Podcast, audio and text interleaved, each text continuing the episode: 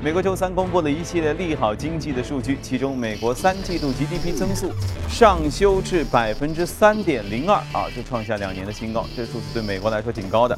九月标普凯斯席勒美国房价指数也创下了历史的新高，呃，超越二零零六年的最高纪录，是房地产市场大萧条以来经历最高、最糟糕时期呢，终于画上一个句号，并且为新一轮的稳定扩张释放一个积极的信号。另外，美国十一月消费者信心指数创下二零零七年以来的新高，利好的经济数据进一步加强了市场对于美联储十二月份加息的一个预期。而最新公布的今年十月份美联储贴现率会议纪要显示，当前呢有九家地方联储已经支持上升贴现率，那么占联储总数的四分之三。而去年十二月联储加息之前，同样是九家地方联储持这种观点。媒体的三季报也开始披露接近尾声了，超过百分之九十八的标普五百成分股都发布了业绩，整体盈利增长百分之三点二，结束了此前连续五个季度同比下滑的趋势，这也显著好于市场预期。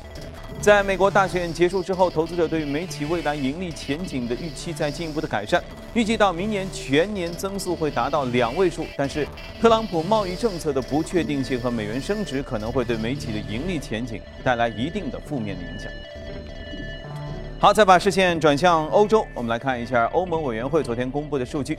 欧元区十一月经济景气指数一百零六点五，虽然高于之前一个月的一百零六点三，但是低于预期的一百零六点八。这显示出欧元区经济复苏的态势仍然不平坦。那欧盟统计局稍早前发布的数据显示，欧元区三季度 GDP 环比增长百分之零点三，同比增长百分之一点六。那么，由于政治不确定性增加以及全球贸易更为疲软等等因素，欧盟委员会削减了欧元区 GDP 的预期。欧盟委员会最新的预测是，今年欧元区经济增长会有百分之一点七，二零一七年可能会增长百分之一点五。意大利的修宪公投会在本周日啊，这个星期天会举行。那么，一旦公投最终没有获得通过，伦齐将要辞去意大利总理的职位，而另一些极端政党可能会推动意大利要进行脱欧的公投。继英国脱欧和美国大选之后，可能又被否决的意大利公投会再度成为困扰全球金融市场的黑天鹅事件。目前，部分投资者已经做好了准备，开始做规避呃欧洲银行股、欧元和意大利国债等等相关资产的一些动作。不过，高盛认为公投风险其实也没有那么严重啊。高盛觉得说，呃，自金融危机以来，意大利的总理呢已经换了四次了啊，换了很多。那政治经济改革进展速度依然缓慢，因此就算公投失败啊，意大利也就是会维持现状，并不会有什么突然陷入的危机，最多只能说是失去了一次翻身的机会。摩根士丹利在最新全球策略展望当中，给投资者建议买债啊卖债买股，这和之前一年的建议是截然相反的。摩根士丹利认为，最佳的股市投资机会不会在近日受投资者追捧美股，而是在日本和欧洲的股票可以提供更多更高的回报。近期美国股市屡创新高，而市场预计特朗普政府会带来更高的通胀和更多的财政刺激。好了，浏览完宏观方面数据，来看一下隔夜美股收盘之后的表现。我们能看到隔夜美股有轻微的上涨啊，道指上涨百分之零点一二幺九幺二幺点六零，纳指上涨百分之零点二幺五三七九点九二，标普上涨百分之零点一三二二零四点六六点啊，看着这个颜色就觉得很温暖啊。我们来连线一下驻纽约记者葛万，请他带来收盘之后的介绍。你好，葛万。会议开启之前，原油价格大幅承压，拖累了隔夜的美股走势。周五，美国还将公布十一月份的非农就业报告，而目前市场预测十一月份非农就业新增十七点五万人，失业率维持在百分之四点九。而根据芝加哥商品交易所的美联储观察工具显示，目前交易员对于十二月十四号美联储宣布加息的概率预测已经高达百分之九十五。企业财报方面，蒂凡尼公布上季度每股盈利七十八美分，较市场预期好出九美分，营收也同样好于市场预测。虽然同店销量下跌了百分之二，但是这一跌幅呢是原先预期的一半。蒂凡尼的股价可也上涨超过百分之三。主持人，好，谢谢各位啊！看这个穿着，看来圣诞节马上就要到了啊。嘿，接着我们今天要来说的是油价这个事情啊，很多消费者可能会关心的就是中国我们自己这个平常开车哈，油价的上涨和下跌，其实它和国际息息相关。而现在油价这个涨跌呢，感觉真的叫扑朔迷离。来，我们一起来坐下来说。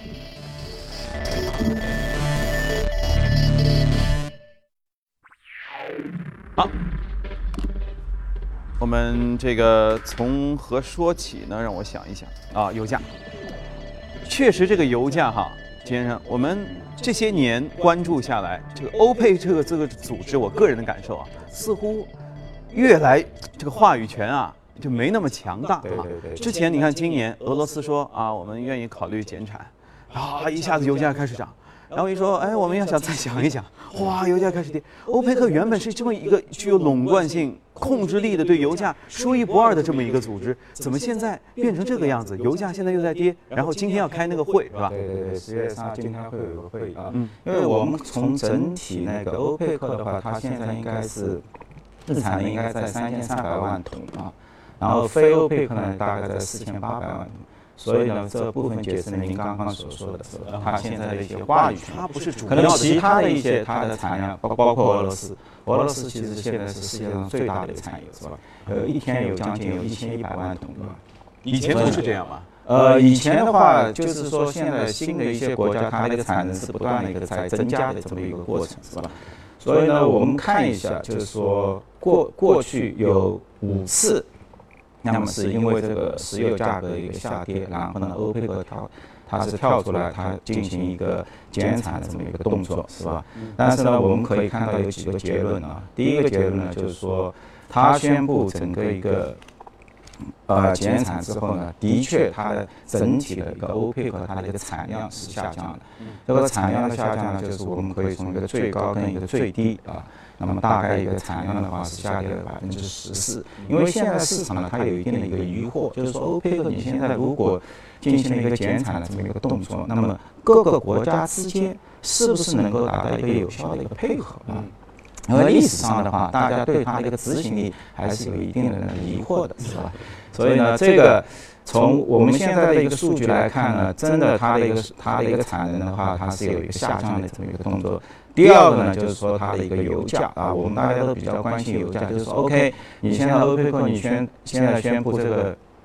产量能够降低之后，是是否油价是不是能够上升？但是从过往的五次的一个经历来，除了一次、四次，其实它后面这个三个月，它的油价它是一个继续的一个下跌的一个动作，就是说没有出现大家所期待中的一个上涨，因为主要还是因为你每一次的你那个降这个产量。都是在整个一个石油的一个供供应方面，它是一个供过于求的这么一个状态，是吧？包括它的一个原油的一个库存也比较高，所以呢，短期的你一些产能的一些控制啊，或者一个减产，并不能直接能够反映到这个油价上面，是吧？第三个一个因素呢，就是对我们大量其实除了消费者而言，这个油价是关注的，还有就是一些做那个石油投资的，是吧？投买买卖一些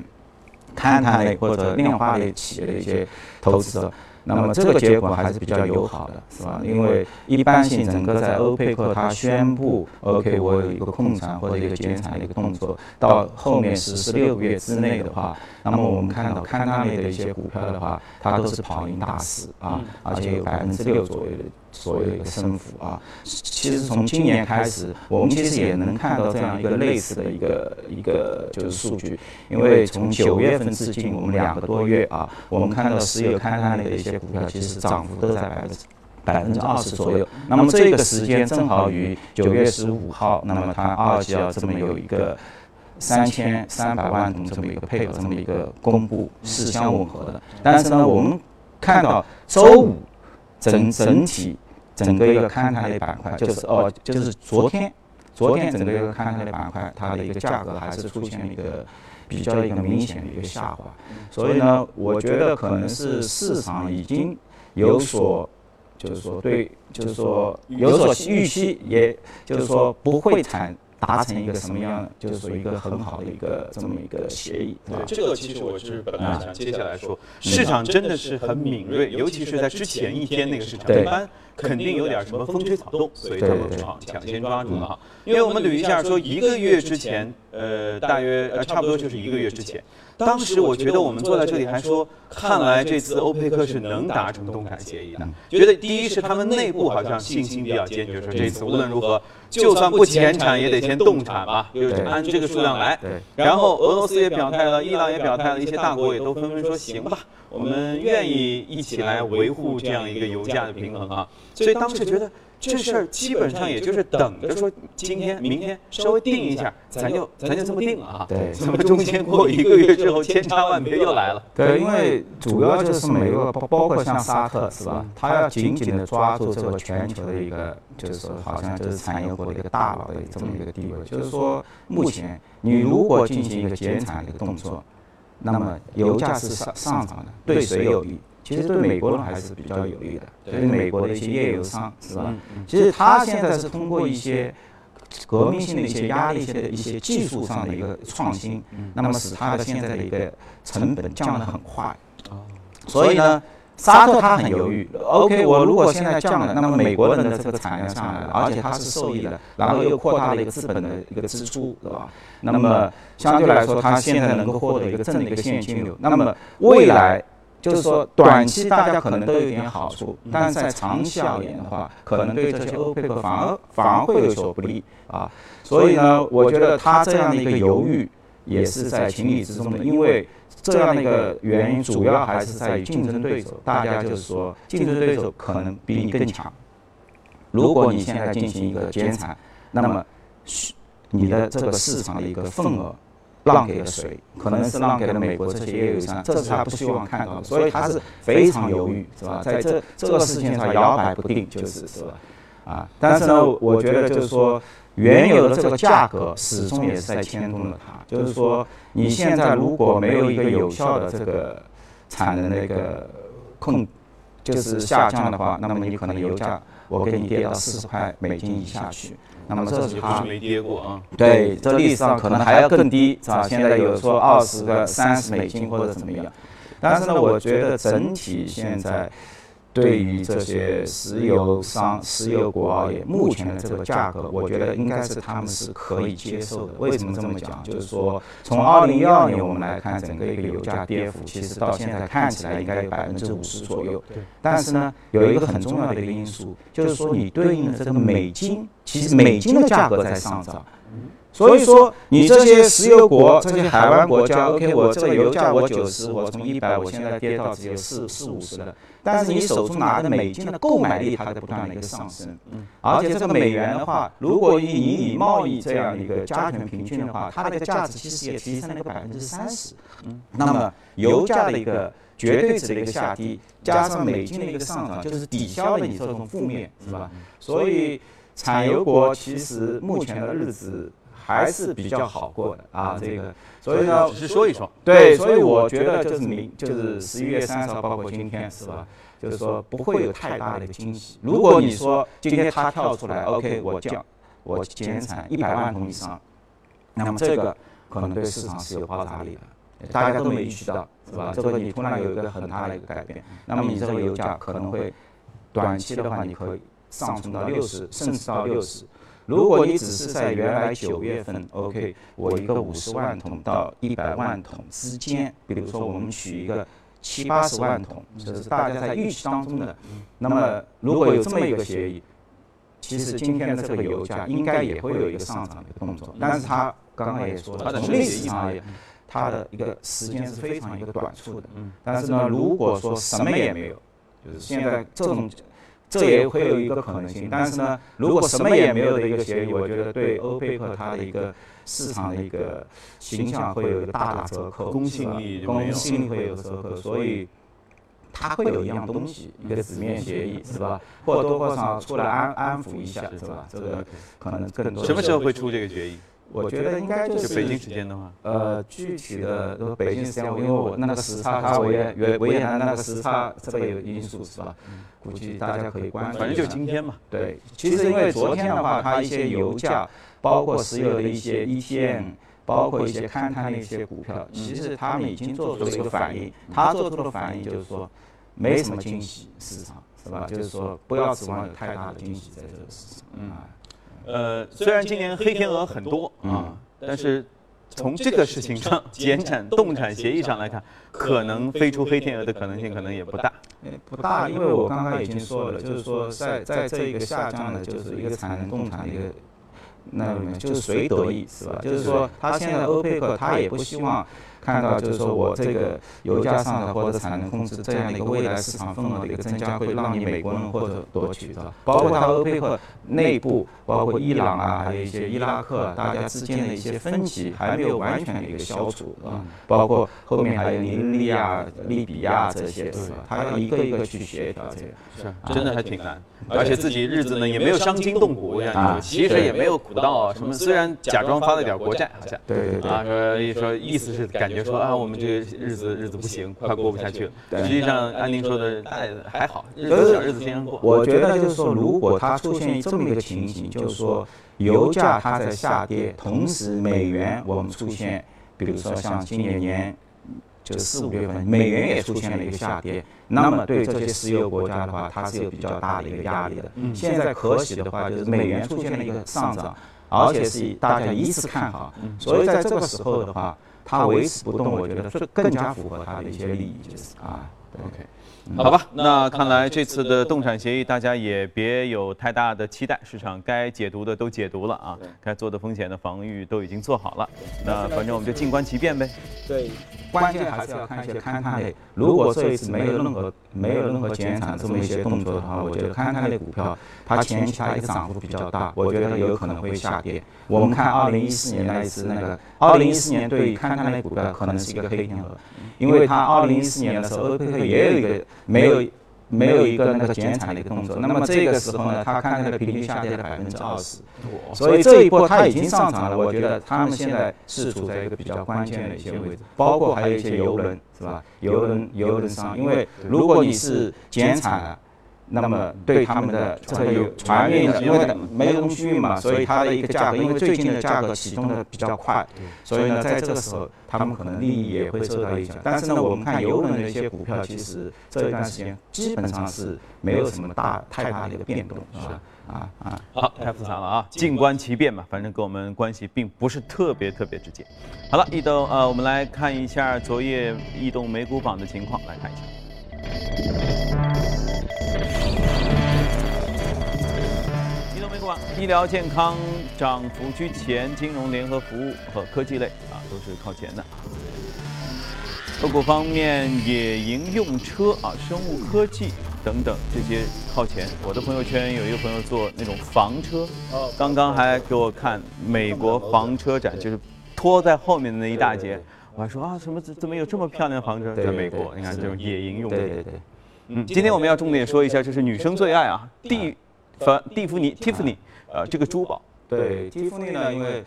可能包括日本人也很喜欢，我们很多现在去亚洲人也都都蛮喜欢。我们去日本旅游，可能很多大家喜欢在日本购物的话，可能也会买那个蓝色的。就是它有一个财报，这个财报呢，就是说收入的话，应该是。有是一个下降的一个动作，大概三季度的话，它下跌了百分之二。但是呢，我们看看它每股收益，它的盈利状况，它还是不错的，就是七十六美分。那么同比还是有五个百分点的一个上涨，说明呢，就是说在整体它整个一个奢侈品并没有出现一个增长的一个情况下的话，它还是有效的控制了自己的一个成本端，是吧？那么给投资人的话，每股收益还是带来一个增长。此外呢，这个公司它在呃，就是说股东收益方面，它的一个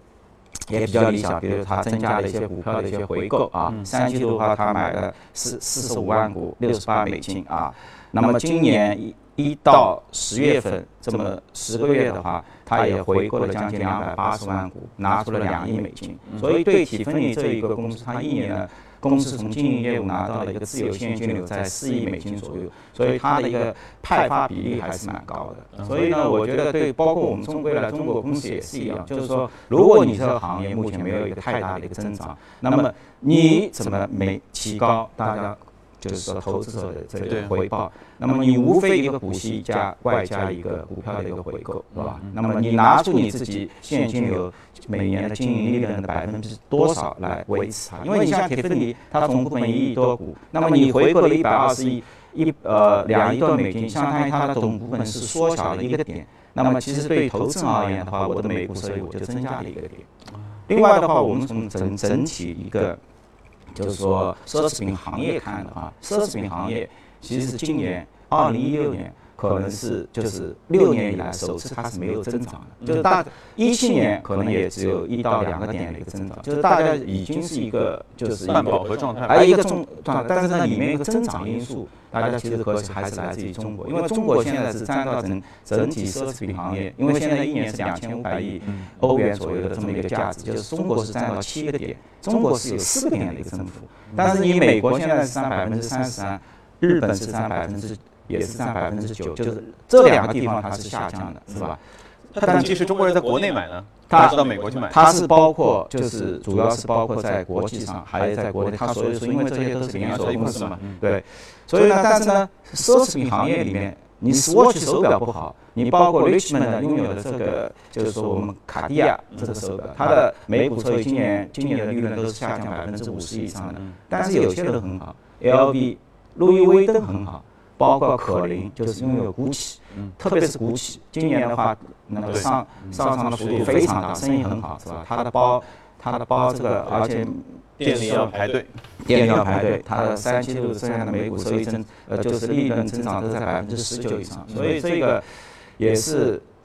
呃，就是。有人欢喜有人愁，是吧？这跟餐饮业一样。对，虽然是整个行业它是没有一个大的一个增长，是吧？但是还是有人做得很好。对，而且到了年底嘛，年底自然而然会有一些购物的小冲动，对不对？而且女生这个奖励一下自己或者怎样表示一下，这些都很重要啊。难怪 Tiffany 有很明显的增长，明显有钱人家开始卖礼物了。对 OK，好，我们接一下广告，广告回来继续跟您聊。好，我们抓紧时间来看一组全球公司资讯。统计数据显示，美国2016年网络星期一的网购销售额最终达到了34.5亿美元，这比去年同期又提高了12.1%，这创下新的历史记录。具体来看，来自移动端的销售收入占到总的销售额31%，折扣力度最大的商品呢是电视机啊，美国人确实爱买电视机，平均折扣率达到21.4%，就八折以下吧。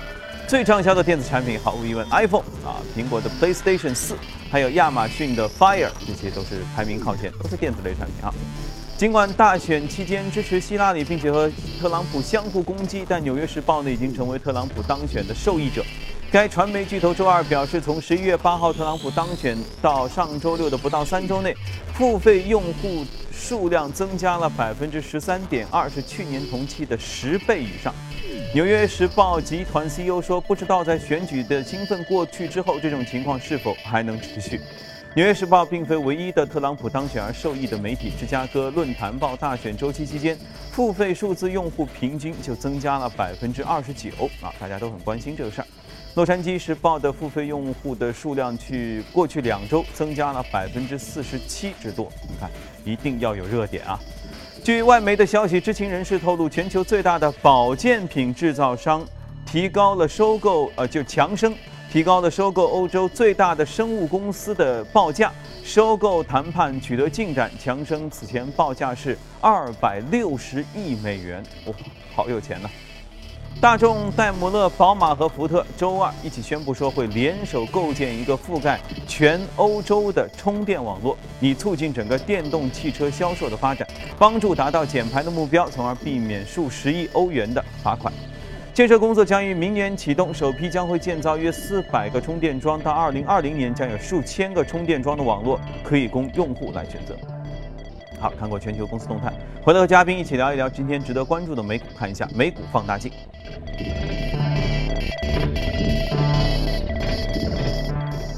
今天我们要说到是一家 IT 咨询服务的公司，嗯，对，高知客，嗯，对，那高知客呢？它对冲基金 Arit，它宣布就是说十四亿美金介入啊，那么也可能会采取一个维权的一个动作，因为我们知道这个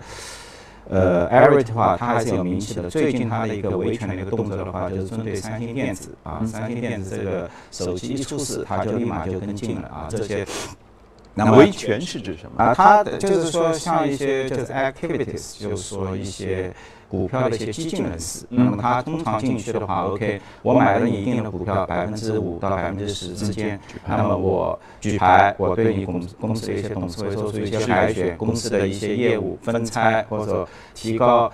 股息的一些发放，股票的一些回购，是吧？达到它这个股价的一个上涨的目的。那么 a r i 的话，它是专注在在科技领域的做一些一些维权的这么一个动作。比如说，他最近的三星电子，他也提了一些自己的一个方案。OK，三星电子你最近做的不好，那么你要把整个一个公司进行一个分拆，分成一个控股公司，再分成一个运营公司。那么你在韩国这么一个。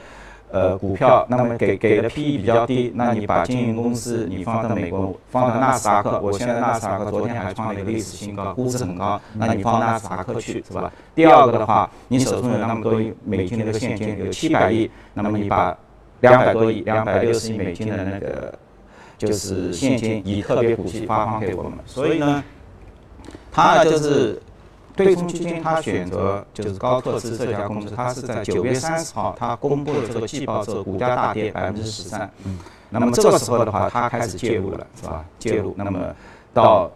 上周上周五的话，它有一个公布自己。呃，就是说进入了这家公司，那么我们看到，其实高特斯也是全球最很知名的一家那个 IT 的一个咨询服务商了。百分之四十的收入的话是来自于像那个银行，百分之十的话来自于这个健康护理。那么他 i 它介入也有他自己的道理，因为你百分之五十 cover 的这个收入都是特朗普受益的板块，啊，所以呢，你前段时间因为，但是呢，特朗普也是个双刃剑，因为你